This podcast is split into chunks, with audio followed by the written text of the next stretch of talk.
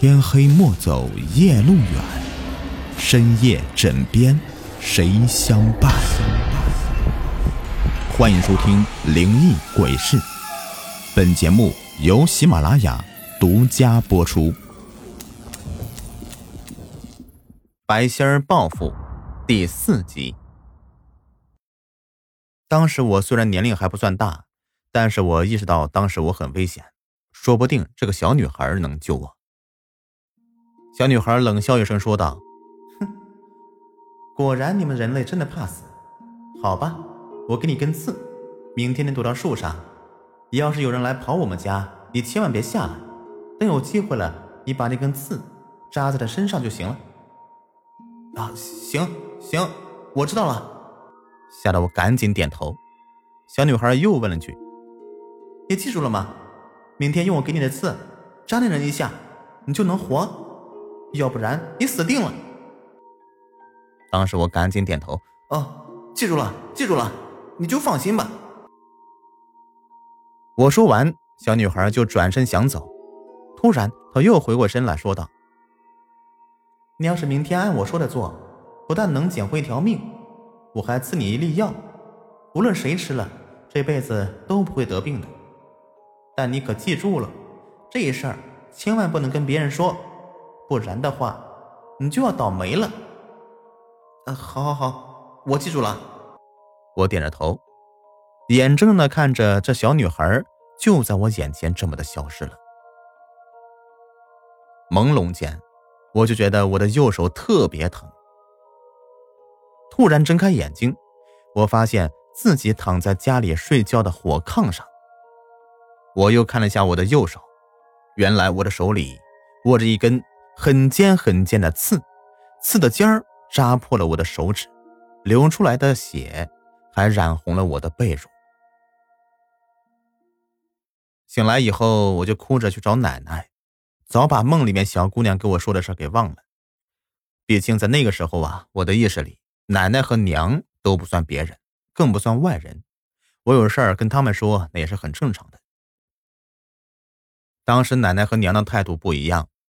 娘说：“这个呀，就是你的一个梦，没什么大不了的，好好回去睡觉吧。”啊，我看未必哟。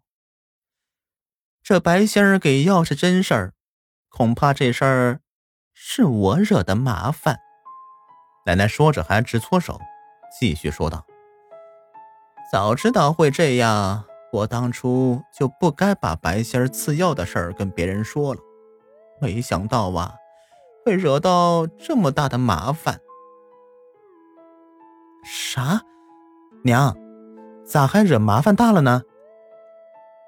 娘好像没听明白似的问道。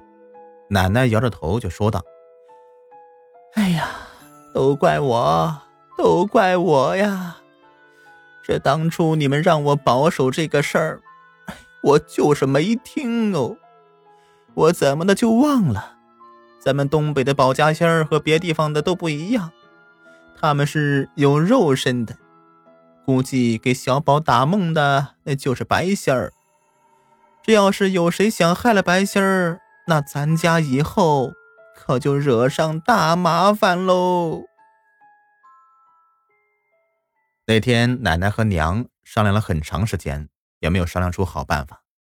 奶奶觉得我应该听白仙的话，先到白仙洞口的树上躲着，这看看白仙儿说的对不对。我娘的意思呢，是当时我还很小，不应该掺和这事儿，想把我送到亲戚家里去躲避几天，等这事儿完了以后，我再回家。这眼看着天就亮了。我想了一下，于是觉得还是听奶奶和梦里小女孩的话，先躲到那个洞口附近的树上，后面的事儿啊，到时候再说。那天，李天生真的来了，他还带来了十几个人，都拿着铁锹、木棒，他们个个都是凶神恶煞的，驱赶走了上山求药的那些人。嘿。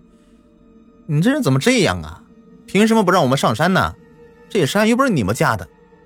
就是就是啊！你谁呀？敢不敢说个名号？上山求药的那些人，有的走了，有的还舍不得走，一个个都想找李天生辩理。李天生却急了，他拿着一把砍刀，就指着那些人说道：“喊什么喊呐？我是市里面药厂的李天生，我最近丢了一大批药，就你们这最可以，我来看看，怎么，不行吗？难道我丢的药是你们偷的？”当时求药的大多数都是一些老实巴交的农民，还有就是身患重病的人。他们本来就没见过像李天生这么强势的人，同样也不想给自己找麻烦。有几个刚求完药的人想悄悄下山，可是都被李天生的人给抓了回来。李天生把他们又抓了回来，然后指着那些东西说道：“你们不信是吗？好，那我就给你们看看，看看这些东西到底是不是我家的药。”说着，李天生就撕开一个小包，里面掉出来的都是一些枯枝碎木。李天生的脸色有点白，他又撕开下一个，掉出来的是破烂的松塔。就这么一连打开七八个小包，这里面掉出的东西什么都有，就是没有一个和药有关系的东西。李天生气急败坏的把那些东西扔到地上，还踹了两脚，就骂道。奶奶的，我就不信了，还能都是这些烂东西。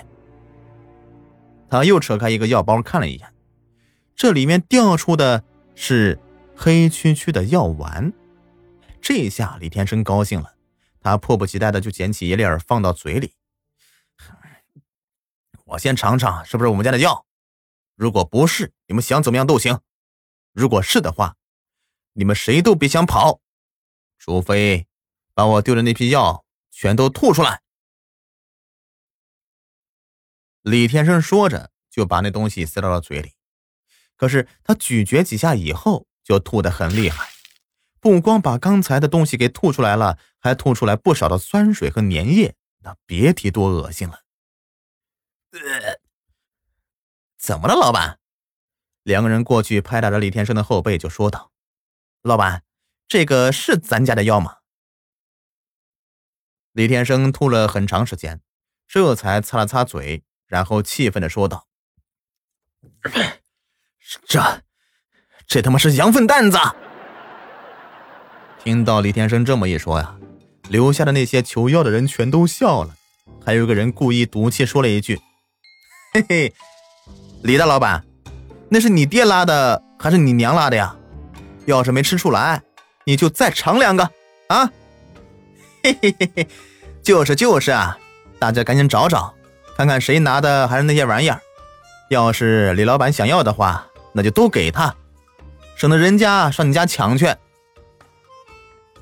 李天生啊，被那些人给气得憋了半天，才说出一句话来：“都给我闭嘴！我爹之前也来求过这个药，他的腿瘸病都好了，这儿肯定有药，你们都给我拿出来！”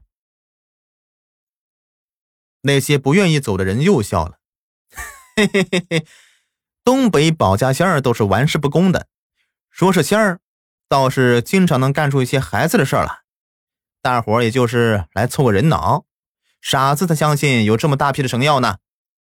就是就是呀，那白仙儿给了药，那是造化。要是给些乱七八糟的东西啊，咱们丢了也就算了，谁还真把那当回事呀？我呢？就在那大青山的一棵树上趴着，李天生吃羊粪蛋的时候啊，我都快把我笑死了。要是在地面上的话，我都能打好几个滚了。李天生被那些人说的没有面子了，他憋得脸色通红，这才说道：“你们还愣着干什么？把这件东西给我弄走，然后顺着这个洞口给我往下挖。我就不信了，找不出我家的药。”旁边看热闹的人都等不及了。他们也开始催促李天生这一伙人，快点快点儿，谁还有羊粪蛋子，赶紧交出来，也好让他们先回去。你们又不爱吃那玩意儿，挖，给我挖！等我把东西挖出来，我看你们还能说什么？李天生一声令下，他带来的那些人呢，就开始挖了。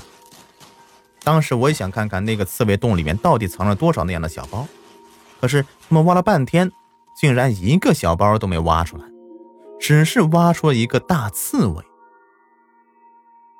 大刺猬就看着他，他也看着大刺猬。那些人看到洞里面还真有个刺猬，都打了个冷战，谁也不敢继续挖了。挖呀，怎么不挖了？李天生急了，把刺猬给我弄走，然后继续挖，下面肯定有咱们想要的东西。朋友们，本集已播完，下集更加精彩。喜欢本节目，别忘了点击订阅关注，感谢收听。